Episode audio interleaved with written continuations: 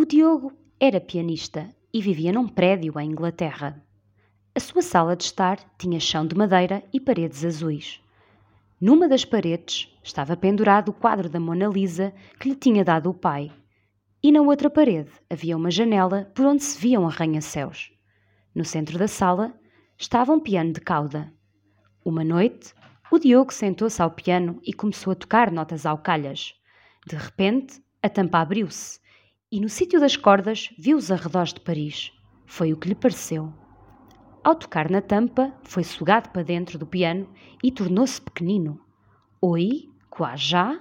perguntou ele desesperado, tentando falar francês a duas pessoas do seu tamanho. Elas fizeram uma cara tão cômica que o Diogo percebeu que não tinham entendido nada do que ele tinha dito. Desculpem, eu só falo inglês, disse. Nós também, responderam as crianças. Como é que vieram aqui parar? perguntou o Diogo. Nós moramos aqui, responderam elas. E tu, de onde vieste? Eu vim de um mundo onde todos são grandes e sérios. Nós aqui só brincamos.